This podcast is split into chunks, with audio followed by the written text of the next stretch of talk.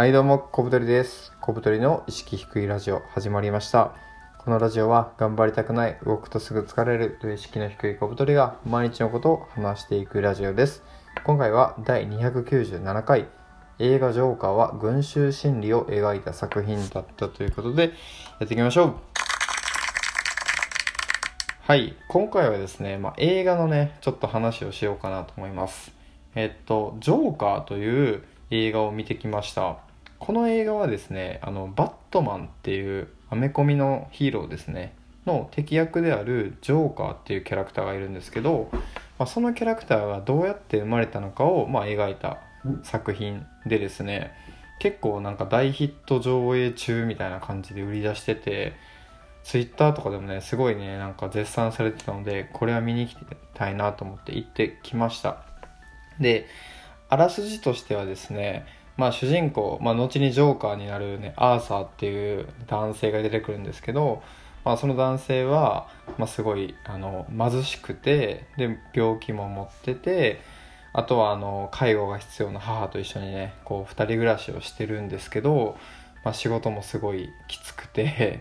でもあのコメディアンになって有名になるっていう夢があってまあそんなね夢と現実の狭間でこう揺れ動いて、まあ、まあ日々ねこう貧乏でで自分のね病気もあるしそういうのでまあ苦しんでいるっていうような状況なんですけどまあちょっとねここからネタバレになります。でそんなね主人公のねアーサーがこうね真面目にね優しく生きてるんですけどやっぱねいろんな人に虐げられていくんですよ。まあ、お金もないしその社会的な地位も一切ないおじおじさんなので。でなんかどんどんね職を失ったりとかなんか道行く人に因縁つけられて殴られたりとかしてでまあちょっとねおかしくなりだしてたまたま持ってた銃でこう人をね殺すんですよ。でなんかその殺したことが結構ね自分の中でのなんか突破口の一つみたいなのになってまあ、その殺人をね正当化したりなんか暴力でこう社会にね反抗していくっていう風な形をとって、まあ、最終的にこう殺人鬼ジョーカーっていうのが完成するっていうような、まあ、そういうねお話でした。で結構、まあ、絶賛されたりとか、まあ、面白いっていう風に言われて僕もね見に行ったんですけどちょっとね僕はあのあんまりよく分かりませんでしたそこは、まあ、絶賛されるのは分からないけどまあなんかこう映画の内容自体はまあ分かったって感じですね。でまあさっきも言ったんですけど、まあ、この作品なんかどういうことが描かれてるのかなっていうので、僕がね一番思ったのはまあ群衆心理っていうのがね一番出てるかなと思いました。なぜかというとですね、まあ、ジョーカーっていうのは本当にこう冴えないね40代ぐらいのねもう本当に貧しい労働者なんですよ。でその社会に居場所もないっていう感じなんですけど、まあ、そういうね承認されない男性がこう暴力っていう手段を使って社会へこう逆襲していくんですね。でジョーカーが殺す人って金持ちとか社会的に地位のある人ばっかりなんですよ。でそういう人を殺すことによって貧しい人たちとか社会でね虐げられてる人たちが支持するんですね。よくやってくれたみたいな。お金持ちがいるからなんかこの世がなんか富がなんていうかうまく回らず格差が生まれるんだみたいな。ジョーカーが殺してくれることによって社会がなんかこう均衡を保たれるみたいな価値観でこうどんどんね支持していくんですよ。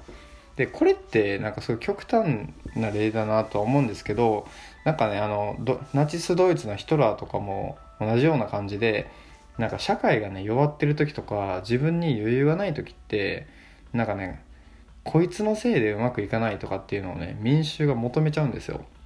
ドイツの時は、まあ、ユダヤ人。ユダヤ人がいるから戦争にも負けるしあのなんか良くないみたいな。だから殺そうぜって言ってめっちゃ殺してヒトラーは支持を得るんですけど、まあ、それとねジョーカーも結構似てるなと思ってその時のその舞台となるのはゴッサムシティっていうんですけどそこは本当になんかみんな貧困な人が多くてでなんかね清掃員の人がストライキをしてで街にはねゴミが溢れるし、まあ、犯罪もね横行してるっていうようなすごいね貧しくて、まあ、荒れてる街なんですけどそういうところにいるとねやっぱみんな鬱憤も溜まってるじゃないですか。でそういう中にジョーカーっていうなんかちょっとねシンボル的なのが現れてで金持ちを殺してなんかそうやって社会から虐げられてきたものの反反逆が始まるみたいなことを言うんですよ。なのでやっぱそのね弱ってる民衆っていうのはね簡単になびいちゃうんですよねそこに。っていうのでなんかまあそのジョーカーがどういうふうになんていうかな悪役になってたかっていうのをね描かれてる作品だったんですけど僕はなんかその外側としてなんか民衆がそれを支持してしまいジョーカーがもう本当にシンボル化していく過程を見てなんかそのナチスドイツのまあなんかヒトラーを称賛したりとかまあ群衆の心理ですよねよくあるっていうのをなんかこう思いましたね。でなんかジョーカーの場合はなんかその社会のね敵を倒そうとかじゃなくてまあ倒した人がたまたま金持ちでなんか称賛され始めたっていうのでまあちょっとね偶発的なものではあるかなと思うんですけどまあその承認を得たことでさらにこうなんかどんどんシンボル化していくという感じでまあ本当に何て言うかなあのネットとかでいうなんかね無敵の人っていうんですけどまあ失うものがないお金がない家族もないなんかビジュアルも良くないみたいな本当におっさんが、まあ、事件を起こすみたいなことを、まあ、ネットスラングで無敵の人って言うんですけど失うものがないから。まあそれと全く一緒ですよねジョーカーも。俺も失うものがないって言って人を殺してたんでなのでまあそういう人のなんか逆襲みたいな感じの話でしたね。うん。だから結構なんかねこの作品はまあ内容は良かったけどあまりこう褒めすぎると なんかねジョーカーのねその追いジョーカーみたいな セカンドジョーカーが生まれるから良くないって言ってる人もいますね。なんか実際そのジョーカーが出てる他の作品が上映された時になんかその俺はジョーカーだって言って本当にねあの犯罪を犯した人がいたらしくて結構ね今回のジョーカーも上映されるにあたって警備員をすごいね動員したりとかっていうねまあちょっとしたね社会問題にもなってるという感じでございます。ですね。でまあえっとまあジョーカーってまあバットマンシリーズの一つなので、まあ、最後はそのバットマンが生まれるところをまあちょっと描いてですね。でまあ、このジョーカー見たらやっぱこうバットマンも見たくなるじゃないですか。なのでなんかそのバットマンシリーズのなんかスピンオフの一つの作品としてはなんかねジョーカーを見た人が本なんか本作品のねバットマンの方を見たいしもしねそのバットマンとジョーカーが戦うっていう新作があれば、まあ、僕もね見たいなって思ったんでなんかバットマンシリーズとしてすごいなんか商業的に役立ってるなっていうふうに思いました。っていう感じかな。あとですね、なんかその、ジョーカー考察とかで調べたりとか、あとま動画見たりとかで、ちょっと調べるとですね、なんか主にま2つの見方があって、1つ目はさっき僕が言ったその社会、社会的弱者がこう反撃していくみたいな文脈で読み取ると。なので、ジョーカーってめっちゃ悪いことしてるんですけど、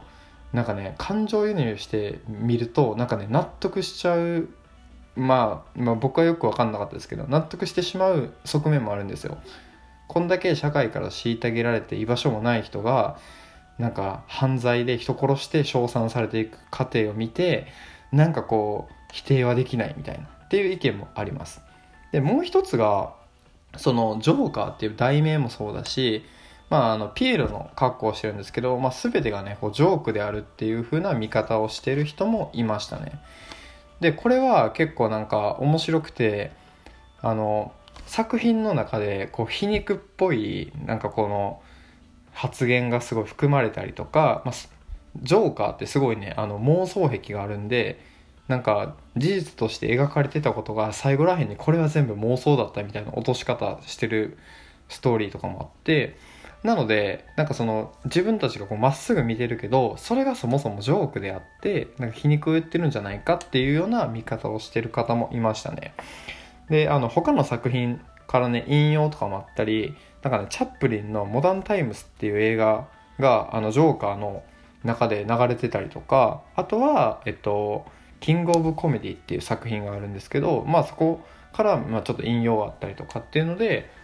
まあなんかそういう文脈では結構ね皮肉とかジョークとかっていうのをまあモチーフにしてちゃんとやっぱ作ってるよなっていうような意見もありましたね。まあなのでまあ見方としては主に今のとこ2つあるみたいな感じですねでこの後者のなんか作品自体がジョークとか皮肉の役割を持ってるっていうのはなんかそのねなんていうかな元となるストーリーとか知識とかがないとぶっちゃけよく分かんないのでまあなんか映画好きがすごい考察してるなっていうふうに僕は思いましたね。うん。うんそんな感じかな。まあ結構ね楽しみにに見に行ったんですけどまあなんか言うほど僕はちょっとよく分かんなかったって 感じですね。うん。そんな感じかな。バットマンもね見たんですよ。あのこれを見るにジョーカーを見るにあたって僕バットマンってなんかただの黒い人でしょっていうぐらいの知識しかなかったんでジョーカーがめっちゃ出てくる「えっと、ダークナイト」っていう作品があるんですけどそれもね一応見てでジョーカー見たんですけどまあなんかちょっとあんまり